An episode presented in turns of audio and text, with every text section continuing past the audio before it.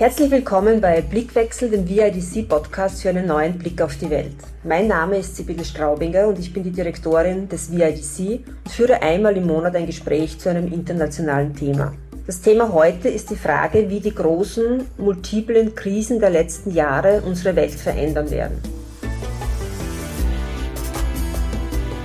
Die Auswirkungen des Ukraine-Kriegs sind immens.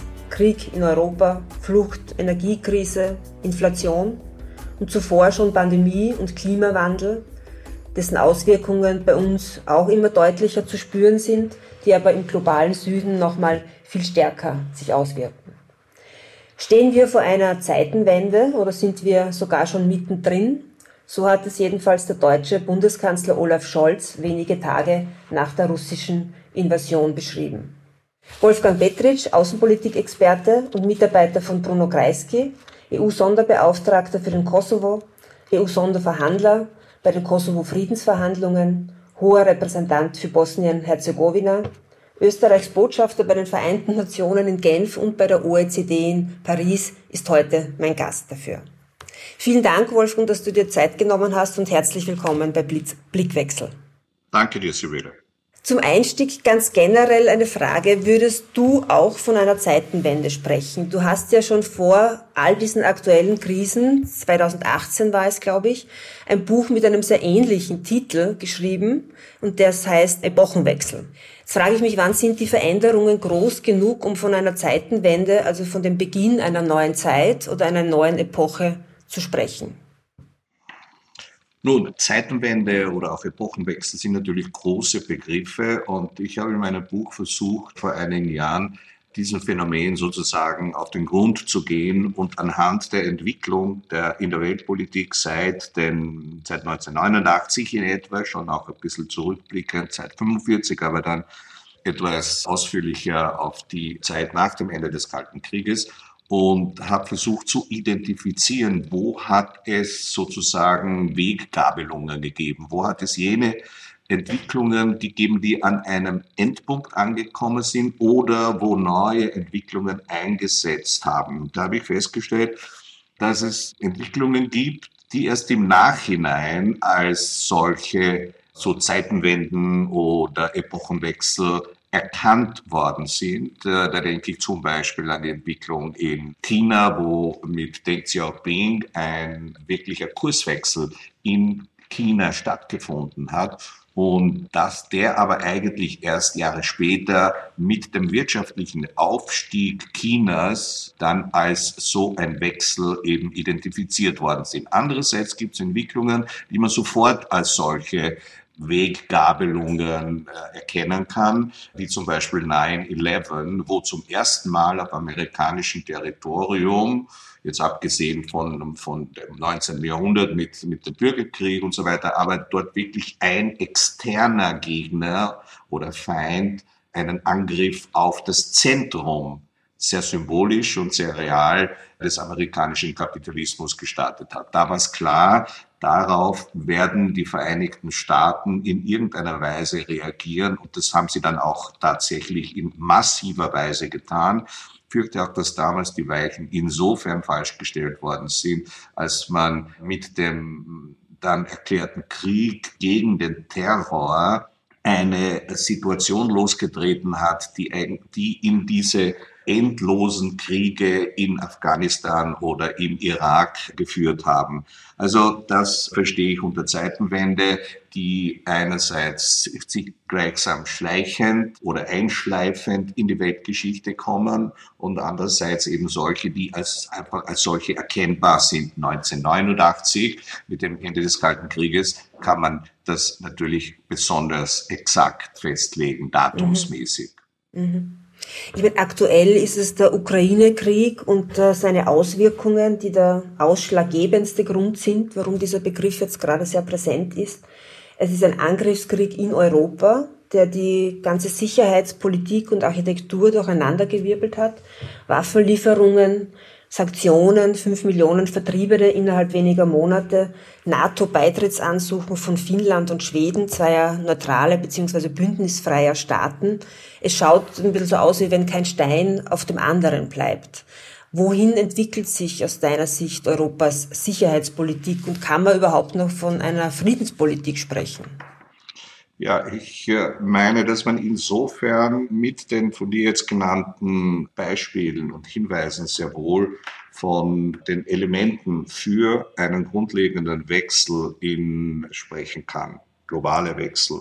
Äh, der da irgendwo jetzt stattfindet und der insbesondere den globalen Westen stärker betrifft als die Konkurrenzsituation, die sich eben in Asien zum Beispiel oder eben mit Russland abspielt. Die Entwicklung, die du genannt hast, die Rückkehr des klassischen Krieges zwischen zwei souveränen Staaten zum Beispiel, die wir schon bereits abgeschrieben haben und gesagt haben, nein, es gibt die sogenannten neuen Kriege jetzt, hybride Kriege, Bürgerkriege, gemischt mit Aggression, äh, Aggressionskriegen, aber dennoch eine Entwicklung, die uns wegführt vom Muster des Ersten oder gar des Zweiten Weltkrieges. Das scheint jetzt irgendwo in Frage gestellt zu sein. Ich würde nicht sagen, dass das jetzt äh, so bleiben wird oder dass man hier zu einer Eskalation auch kommen wird, obwohl die natürlich droht, gerade mit, den, mit, der atomaren Drohung Moskaus. Äh, aber ähm, es zeigt sich eben auch die, die Gleichzeitigkeit von Ungleichzeitigkeiten. Das ist in der Politik wesentlich, äh, in den internationalen Beziehungen ganz entscheidend festzustellen, wie sich in unterschiedlichen Regionen, Geografien, Konstellationen die Politik jetzt entwickelt, sowohl in den in Staaten selber, denken wir an, an die liberale Demokratie und die, deren Veränderung, denken wir aber auch an die, äh, das Ende, das vorläufige Ende des Multilateralismus und die Rückkehr zu einer Machtpolitik. Denken wir auch daran, dass die, dass die Ordnung westlich inspirierte und dominierte Ordnung seit 1945 in Frage gestellt wird äh, von anderen, sagen, wir sie revisionistischen Mächten. Äh, das sind Entwicklungen, die wirklich neu sind und die auch eine grundlegende Neubestimmung, vielleicht so etwas wie eine Neuorientierung von internationalen Beziehungen Zusammenleben von Staaten herbeiführen könnte, wahrscheinlich auch herbeiführen wird, in gewisser Weise bereits herbeigeführt hat, wenn wir eben an die Reaktion der Europäischen Union denken, die zum ersten Mal jetzt Waffen liefert. Das Friedensprojekt, vor zehn Jahren hat es noch den Friedensnobelpreis gegeben für die Europäische Union. Heute stehen wir vor einer Aufrüstung Militarisierung ist vielleicht zu hoch gegriffen, aber doch, äh, wo plötzlich Wehrhaftigkeit, also so alte Begriffe wieder eine Rolle spielen, wie die Sprache sich auch wandelt, sollte man gerade am 26. September den Europäischen Tag der Sprachen sagen. Das sind so Entwicklungen, äh, die ein, eine grundsätzliche Auseinandersetzung jetzt mit dem, mit diesen Phänomenen erfordert, aber gleichzeitig auch die Frage äh, sich stellt, wie damit umgehen. Wir haben einerseits geografisch lokalisierte, bislang lokalisierte äh, Konfliktfelder, und andererseits haben wir globale Herausforderungen, du hast sie genannt, eben den Klimawandel. Das, glaube ich, ist die große Herausforderung, nämlich die, die erhöhte Komplexität äh, der äh, Fragen, die sich uns heute stellen. Mhm. Wir haben eine Schwerpunktregion des VIDC ist der Nahe und Mittlere Osten. Und ein recht wesentlicher Player in dieser Region ist auch Russland. Russland unterstützt Assad in Syrien. Es gibt mit dem Iran traditionell enge Beziehungen und auch die Beziehungen Russlands mit äh, Saudi-Arabien, die eigentlich traditionell ein Verbündeter der USA immer waren, die normalisieren sich auch zusehends. Was bedeutet aus deiner Sicht dieser Angriff auf die Ukraine für den Nahen Osten? Spielt das sozusagen, wirkt sich das auch geopolitisch in der Region aus aus deiner Sicht? Ja, das ist eine sehr interessante äh, Verbindung, die du da herstellst und die ich auch in ähnlicher Weise sehe.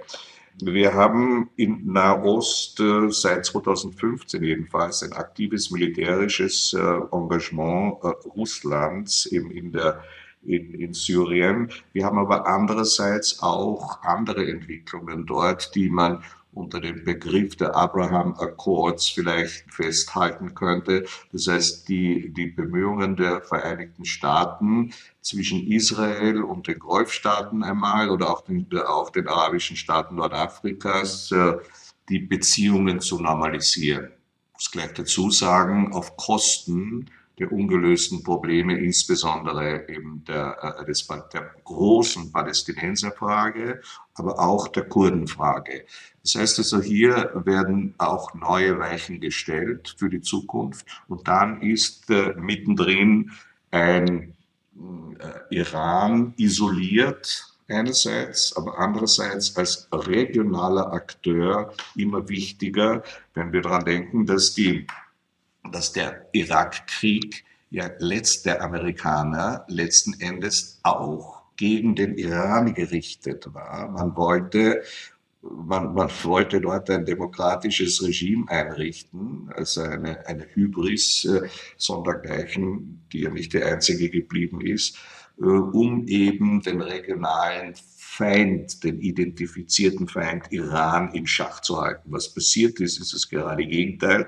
Der Iran hat heute wesentlich größeren Einfluss auf die Innenpolitik des Irak, als das unter Saddam der Fall war. Denn Saddam hat ja auch mit dem Iran einen Krieg geführt, hat den Iran ja auch nach 1979 eben angegriffen um die Schwäche nach dem dortigen Regimewechsel auszunützen. Das heißt also, hier verschieben sich, da finden wirklich so etwas wie tektonische Verschiebungen statt, die den Nahen Osten betreffen und wo man jetzt mit, in Verbindung mit dem, äh, mit dem Ukraine-Krieg Auswirkungen hat, die weit über das Geopolitische hinausgehen wenn wir an die mangelnden oder unterbrochenen Getreidelieferungen denken, an, an diese Fragen vor dem Hintergrund des Fakt der Abhängigkeit äh, gerade der arabischen Staaten und natürlich auch der Staaten des äh, Maghrebs beziehungsweise der Sahelzone von ukrainischen und auch russischen Getreidelieferungen. Ägypten allein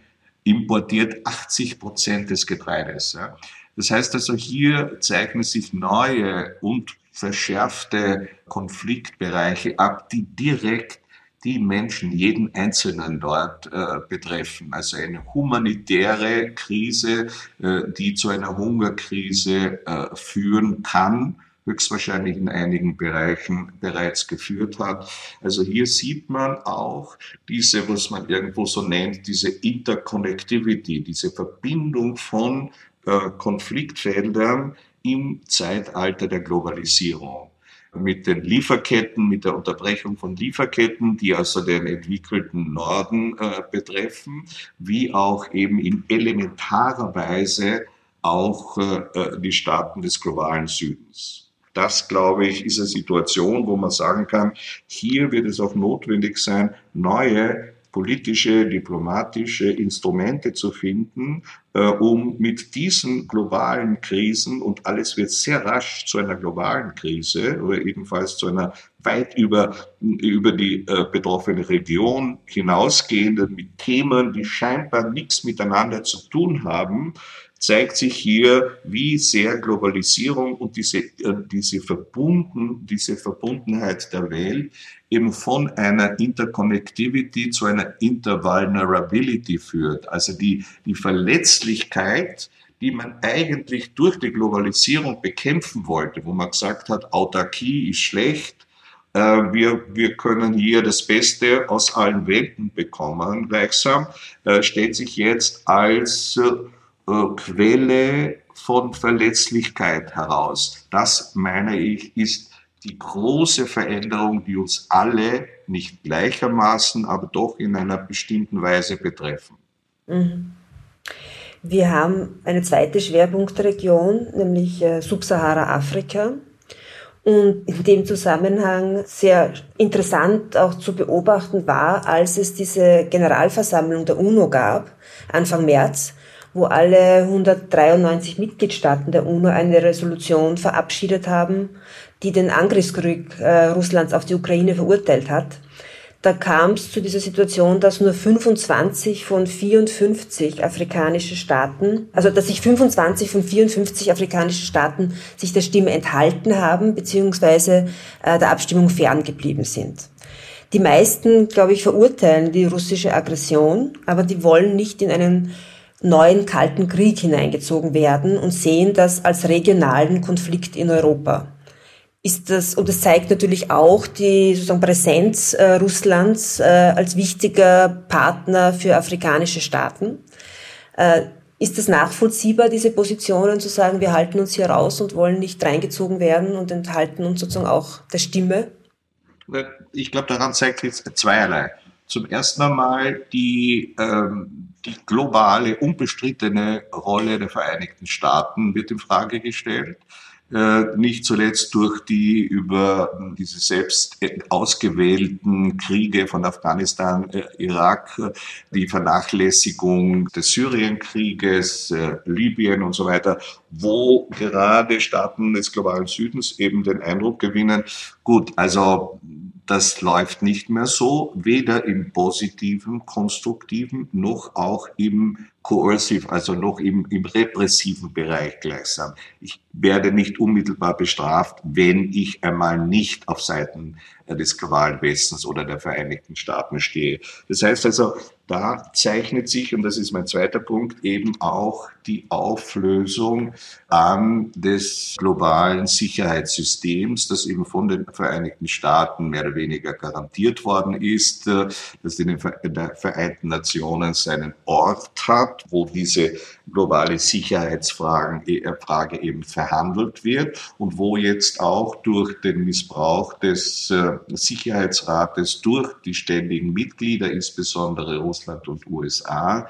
ähm, sich diese Verbindlichkeiten eben auflösen. Und äh, das ist jetzt, und das ist mein dritter Punkt, ein klarer Hinweis dafür, dass wir uns in einer Übergangssituation befinden von einem globalen Sicherheitsproblem westlich dominiert hin zu etwas Neuem. Was dieses Neue ist, äh, kann man schwer sagen. Äh, mir fällt dazu immer wieder der Spruch eines äh, amerikanischen Politikers ein, der in solchen Zusammenhängen von den unbekannten Unbekannten gesprochen hat, von den Unknown Unknowns. Wir wissen einfach noch nicht, wie sich jetzt die Sache entwickeln wird. Das müssen wir uns auch eingestehen. Ja? Wenn wir, wenn wir zu, dem, zu, zu den von dir genannten äh, Problemen eben Krieg, äh, daraus folgend Energieproblematik, äh, Flucht, Migration, äh, Klima, auch noch die Pandemie nehmen, dann äh, ist das für mich ein ganz gutes Beispiel, wenn wir, das liegt ja noch, der Beginn liegt ja noch nicht so weit zurück, dieser Pandemie, wie man sieht, wie auch hier eigentlich mit einer Sache umgegangen wurde, die völlig unbekannt war. Eine neue Herausforderung für die Menschen wie auch für die Politik, eigentlich ein, ein Beispiel, ein Paradebeispiel dafür, wie man jetzt koordiniert, gleichsam multilateral umgehen soll. Im Zeitalter der Schwächung des Multilateralismus ist das ausgerechnet passiert und zeigt eben die Notwendigkeit auf, zurückzukehren zu einem Multilateralismus, der aber dann unter anderem Voraussetzungen und äh, Gesetzmäßigkeiten und Regeln dann stattfinden wird müssen. Und das Ausverhandeln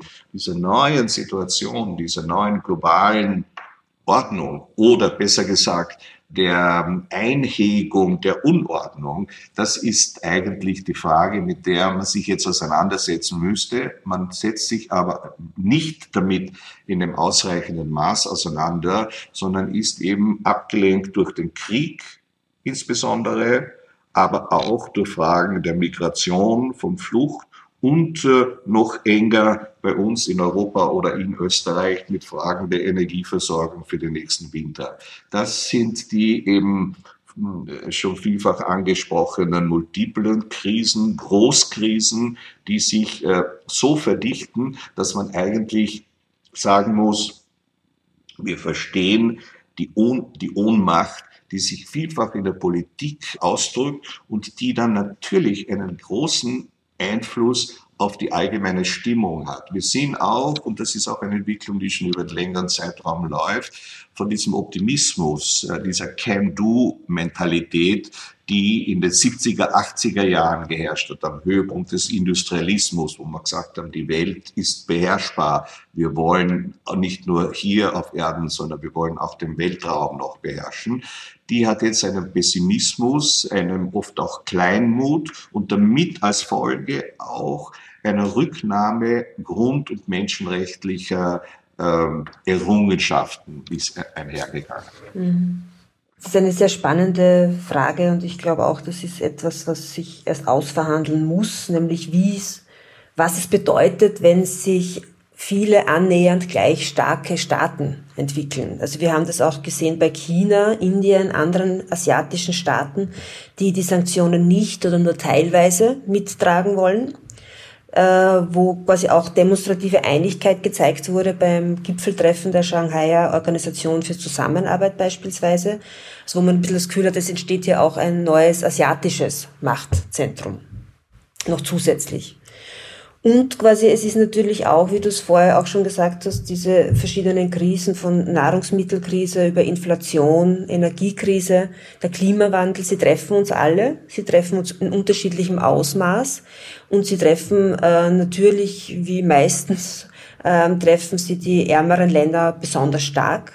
Beim Klimawandel zum Beispiel sind einfach die größten Verursacher im Norden und die größten Auswirkungen im Süden zu spüren. Man sieht es jetzt äh, an Pakistan, auch wo ein Drittel des Landes unter Wasser steht.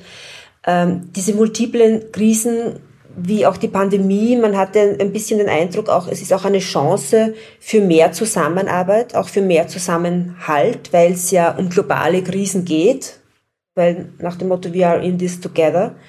Und äh, gleichzeitig ist es ein äh, sich selbst doch wieder der Nächste zu sein, wenn es eng und schwierig wird. Wohin glaubst du, dass äh, das gehen wird. Glaubst du, das begünstigt auch mehr Zusammenarbeit oder wird äh, der Nationalismus, der Egoismus stärker, wenn die Krisen größer werden und es ums sozusagen eigene Überleben geht?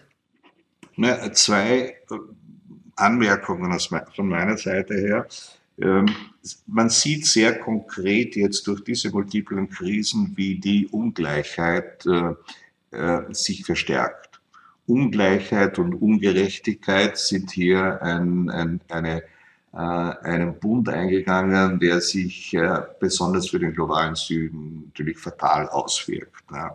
Zu sagen, die Loyalität zu, äh, zu der globalen Führungsmacht USA ist eben sehr zurückgegangen. Man versucht auch, sich einen gewissen Freiraum zu erhalten, auch in einer miserablen Situation sozusagen. Ähm, wir, es zeichnet sich am Horizont so etwas wie eine neue Gruppe äh, nicht paktgebundener Staaten ab, warten, abwarten, was passiert, wohin wir uns wenden. Das ist ein bisschen die Situation, mit der du vorhin eben geschildert hast, die Entscheidung afrikanischer Staaten, sich äh, in der UNO zu enthalten, beziehungsweise gar nicht hinzugehen zur Abstimmung.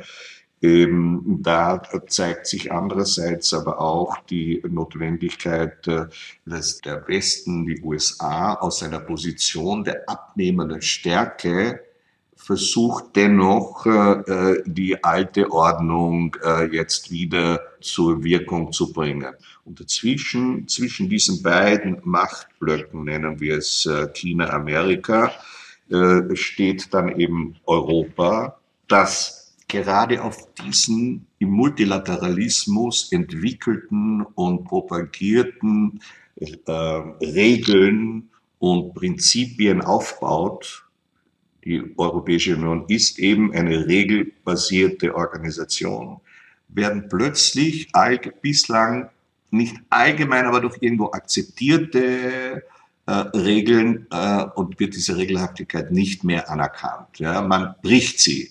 Natürlich hat das, äh, da ist niemand auszunehmen, äh, wenn wir das äh, denken an die, an die Kriege, die geführt worden sind vom Westen, wenn wir an die an von, von Russland geführten Kriege denken, wenn wir die Situation in China jetzt herannehmen, in, innenpolitisch mit den Uiguren und den anderen Nicht-Han-Minderheiten, wenn wir die Frage Taiwan und Hongkong äh, heranziehen. Da sieht man, wie sich eben dieses, äh, äh, die Gewissheiten der Vergangenheit wirklich auflösen. Darin befindet sich jetzt die Europäische Union in einer unglaublich schwierigen Situation weil sie, wie vorhin eben schon angesprochen, versuchen muss, diese Regelhaftigkeit auch äh, wehr, äh, wehrhaft zu machen. Ich zögere immer bei diesen militärischen Begriffen, sie auszusprechen, aber vielleicht kann man dem auch einen neuen Inhalt geben, einen nicht nur militärischen, aber man muss auch eben zu der Erkenntnis kommen, äh, dass diese Europäische Union, äh, ohne äh, sich zu überlegen, wie sie sich schützt, in defensiver Weise, auch militärisch eben, ähm, es hier kaum die Möglichkeit geben wird, dass die Europäische Union zu einem Faktor, zu einem Machtfaktor wird. Im Zeitalter der Machtpolitik muss man nolens wohlens sich diesen, diesen Situationen anpassen oder zumindest sie genau analysieren, wie man, gibt es dafür andere Möglichkeiten? Gibt es neben Soft Power und Hard Power auch so etwas wie eine Smart Power, äh, die die Europäische Union, die Europa entwickeln müsste? Es gibt Elemente dafür, aber trotzdem äh, wird, wird man hier noch sehr viel mehr machen müssen. Es gilt zu verhindern, dass diese Welt ein China America wird, sozusagen China Amerika. Die Extremausprägung eines solchen einer, solchen Welt würde sein, dass Russland, und das ist auf dem besten Wege dazu, zu einer Kolonie Chinas wird und, und in Europa eine pessimistische Sicht äh, durchaus nahelegt, dass wir eben zu einer Kolonie Amerikas werden. Also die, wenn, wenn man die beiden Dinge jetzt etwas überspitzt so sieht, dann weiß man, dass hier eine große Vision für Europa notwendig ist. Und da meine ich, ist Europa, wenn es sich der äh, ursprünglichen Kräfte und Möglichkeiten besinnt, die stärker akademisch und äh, verbal ausgebildet worden sind als de facto. Wenn man hier sieht, dass man dafür versucht, äh, eben äh, Koalitionspartner zu finden. Und da meine ich, da ist eben Afrika, da ist auch, das sind auch Teile Asiens, da ist Lateinamerika. Das wäre eigentlich die, der Bereich, wo so etwas wie, eine, wie ein geostrategisches und geopolitisches Europa entstehen könnte. Mit Partnerschaften, die jetzt nicht formalisiert eingebaut sind in, äh, in, in Strukturen, in fixe Strukturen, die Abhängigkeit und hierarchisch organisiert sind, sondern wo man zu einer neuen Form von Kooperation findet. Das meine ich wäre die Chance, die, äh, die Europa in dieser, in dieser Frage hätte. Nur kurzfristig wird es das nicht spielen. Kurzfristig sind eben diese jetzt laufenden Maßnahmen äh, wie eben äh, Embargo, wie eben Waffenlieferungen und so weiter, scheinen, sage ich einmal, notwendig zu sein. Äh, aber man wird jetzt schon überlegen müssen und damit beginnen müssen zu überlegen, wie dieses Europa in Zukunft aussehen soll, wie es aufgestellt werden soll. Wir wissen, es gibt, es läuft seit eineinhalb Jahren so etwas wie eine Zukunftskonferenz äh, zur Europäischen Union. Auch wir hier in Österreich haben dazu einiges äh, dazu beigetragen, um die institutionellen äh, Fragen einmal anzugehen. Aber darüber hinaus wird man auch sich überlegen müssen, wie gewinnt dieses Europa Staatlichkeit?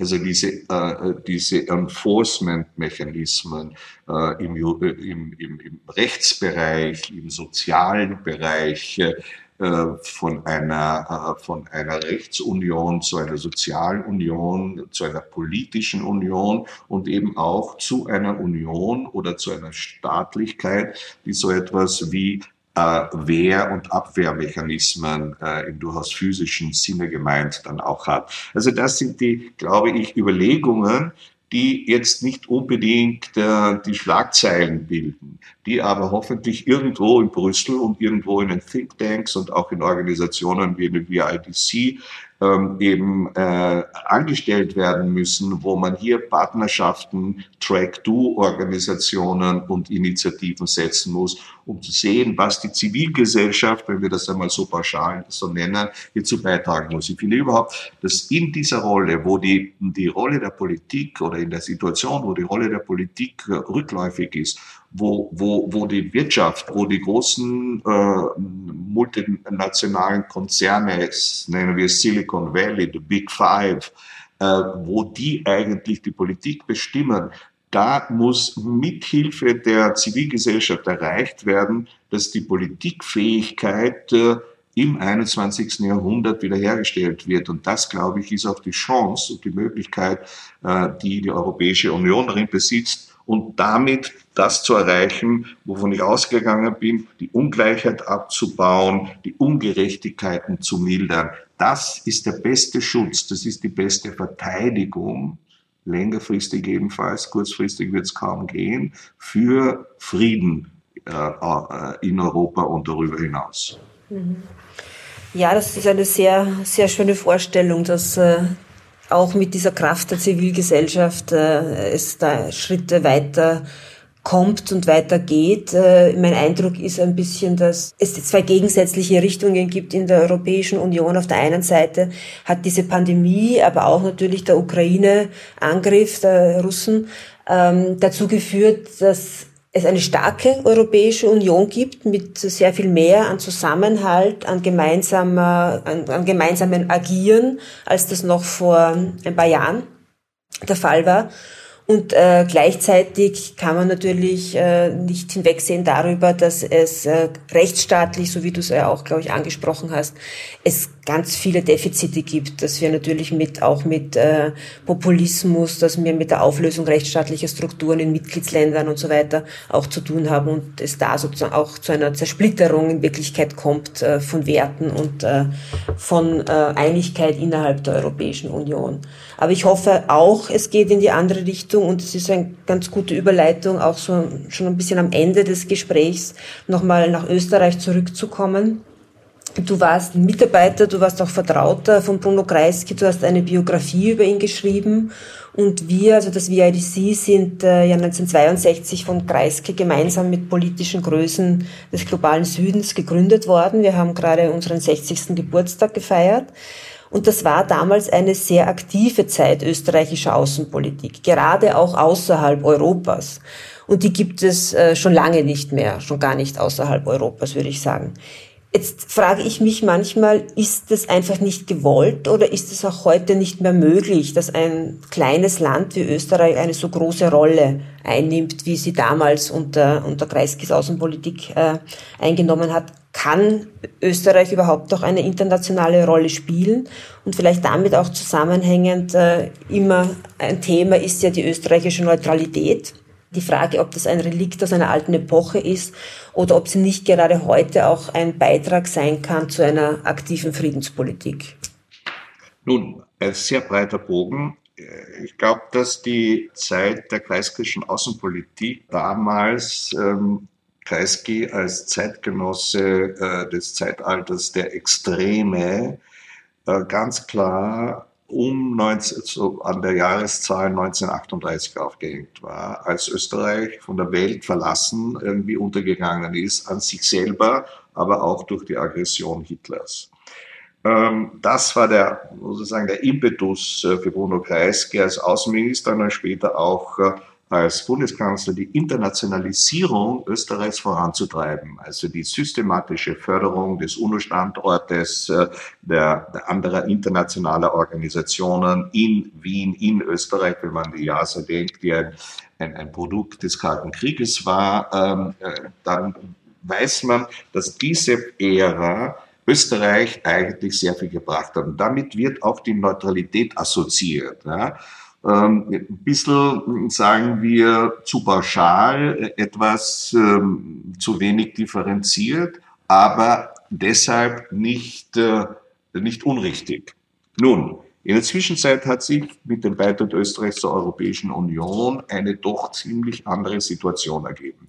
Und Österreichs Außenpolitik muss ganz klar im europäischen, äh, im Rahmen der Europäischen Union ihren Hauptort finden. Und der ist bisher noch nicht gefunden worden, nicht nur, weil wir eben, wie du es geschildert hast, ähm, ja, sagen wir, äh, nicht sehr gerne über den austriakischen Tellerrand hinausschauen, aber andererseits auch, weil eben die Europäische Union so etwas wie Staatlichkeit, Durchsetzungsvermögen äh, noch nicht entwickelt hat. Dabei ist sich in die Richtung zu entwickeln. Wenn man an die Einstimmigkeit denkt in Fragen der Außen- und Sicherheitspolitik, dann weiß man, wie schwierig das ist. Andererseits, und das ist das Dilemma, muss, müssen kleinere Staaten wie Österreich auch besorgt sein, wenn, wenn sie überstimmt werden. Ja. Also einerseits gibt es den Missbrauch der, der ähm, äh, einheitlichen Vorgehensweise, aber andererseits werden die positiven Teile dieser, dieser Einheitlichkeit von Vorgehensweisen nicht wirklich ausgespielt. Da könnte Österreich meiner Meinung nach, da muss man konstruktiv dran gehen, da muss man versuchen, in gewissen ausgewählten Bereichen, wenn wir jetzt ähm, äh, über deinen Tätigkeits-, über euren Tätigkeitsbereich sprechen, in Fragen des globalen Südens, der Entwicklung dort, äh, der Beziehungen mit diesen Staaten und mit den dortigen regionalen Organisationen, da könnte meiner Meinung nach Österreich um einiges mehr tun, weil wir auch eine größere Glaubwürdigkeit haben. Wenn irgendetwas in Österreich stattfindet, dann, und das habe ich gerade zuletzt bei einer von mir organisierten Afghanistan-Konferenz der, der afghanischen Opposition äh, gemerkt, dann ist dann ist Österreich, wird Österreich sehr stark mit Neutralität äh, identifiziert und, äh, und damit auch mit äh, illustriert dann diese oft in Sonntagsreden gebrauchte Phrase vom Ort der Begegnung. Das wird von außen, gerade aus den Entwicklungsstaaten, Ländern, äh, als äh, viel stärker vielleicht wahrgenommen als wir selber. Nun gibt es durch den Beitritt von dir erwähnt, von ähm, Finnland und Schweden offensichtlich eine Entwicklung, die Richtung NATO stärker führt als Richtung europäische Verteidigungsbereitschaft und Entwicklung. Und es wird dann oft auch sehr respektierlich schon, naja, wir sind sozusagen jetzt auf dem Kontinent die einzige neutrale Insel. Nun, man kann das negativ oder kritisch sehen, verstehe ich, aber ich glaube, man kann das auch positiv sehen, ähm, indem man sagt, gut, Neutralität per se ist noch einmal noch nichts. Neutralität muss mit einer Politik äh, gefüllt werden. Das ist klarerweise immer gewesen Friedenspolitik. Was immer Bruno Kreisky damals gemacht hat, war eben vermitteln, sich für die Unterdrückten einzusetzen, ähm, gerade zu einem Dialog zwischen dem globalen Süden und dem, äh, und dem Norden aufzurufen. Ähm, äh, Bruno Kreisky hat ja gemeinsam mit dem mexikanischen Präsidenten 1980 äh, die Cancun-Konferenz entwickelt, die war da sehr nahe dabei.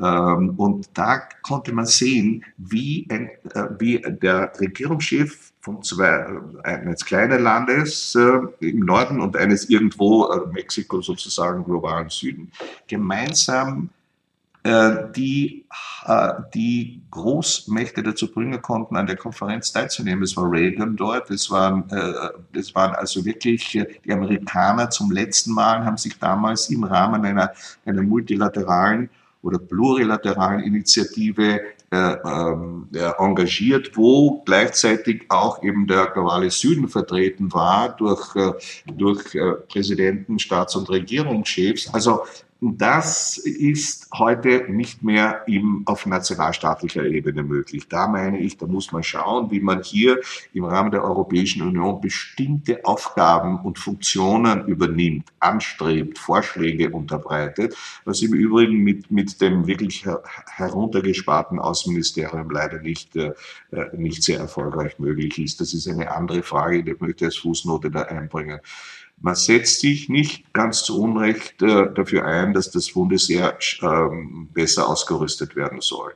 Aber ein wesentlich wichtigerer Bereich und auch sogar preisgünstiger wäre es, die, äh, die, das Außenministerium und die damit verbundenen Institutionen, äh, äh, Thinktanks und so weiter und so fort stärker ähm, auszubauen, sie zu finanzieren, weil darin liegt etwas, wo Österreich größere Glaubwürdigkeit hat als im rein militärischen Bereich. Ich bin nicht dagegen, dass man das dort macht, aber ich meine, größere Erfolgschancen zu günstigeren Preisen wären wirklich in, in den Bereich Außenpolitik im Rahmen der Europäischen äh, Union zu bringen. Insofern sehe ich Neutralität nicht als ein leeres Gefäß aus der Vergangenheit, sondern es ist etwas, das mit neuen Inhalten gefüllt werden muss. Da muss man schauen, wie man das in die Europäische Union auch, wie man das dort einbringt. Denn in der Europäischen Union selber sind wir nicht mehr neutral. Das ist ganz klar. Es gibt zwar diese Neutralitätsvorbehalte, aber im Großen und Ganzen machen wir de facto überall mit. Das heißt, eine breite, unvoreingenommene Diskussion über die über die neuen Herausforderungen, aber auch über potenzielle Möglichkeiten eines neutralen Staates sollte wirklich ernsthaft einmal diskutiert werden und breiter ergebnisoffen und nicht sofort in moralische, sowohl pro als auch kontra äh, Fragen zu äh, verfallen. Das muss man sehr nüchtern angehen. Ich bin überzeugt, dass man hier viele Möglichkeiten vorfindet, äh, wo Österreich, wo Wien sozusagen der Europäischen Union mit seinem Neutralitätsstatus etwas bringen kann. Und das, meine ich, wird im Augenblick des Krieges jetzt unterbelichtet. Das sieht man nicht so, ist auch nachvollziehbar, dass das nicht keine Priorität im Augenblick ist. Aber ich meine, da sollte Österreich wirklich viel stärker äh, äh sich äh, einmal mit sich selber auseinandersetzen, internationale Beispiele einholen, schauen, wie kann man hier ähm, diese, dieses Thema tatsächlich aufarbeiten und vielleicht auch so etwas wie zukunftsfähig machen. Das hielte ich für wichtig, vor dem Hintergrund von 80 Prozent Zustimmung für die Neutralität wird man das durch äh, äh, Polemik äh, nicht abschaffen. Ja? Wäre auch nicht gut. Hier muss man die Menschen mitnehmen und hier muss man sehen, welche Vorteile hat man damit, wenn es um Staaten äh, des globalen Südens geht.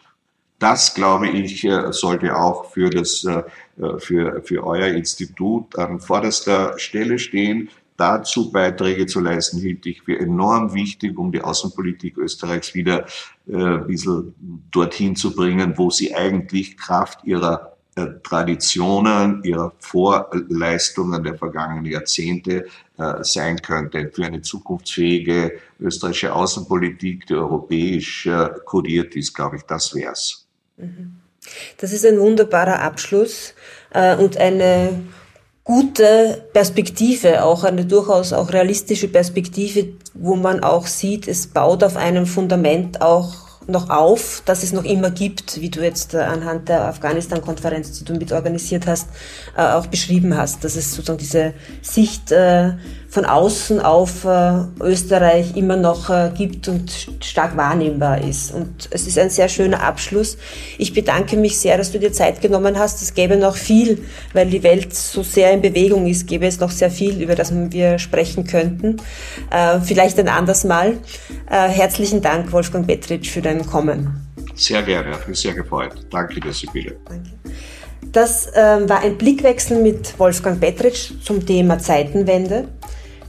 Mit der Frage, stehen wir am Beginn einer neuen Epoche? Wie sehr verändern die aktuellen Krisen unsere Welt?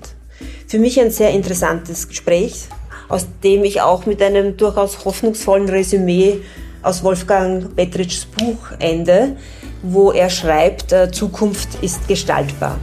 Und in diesem Sinne eine schöne Woche und bis zum nächsten Blickwechsel.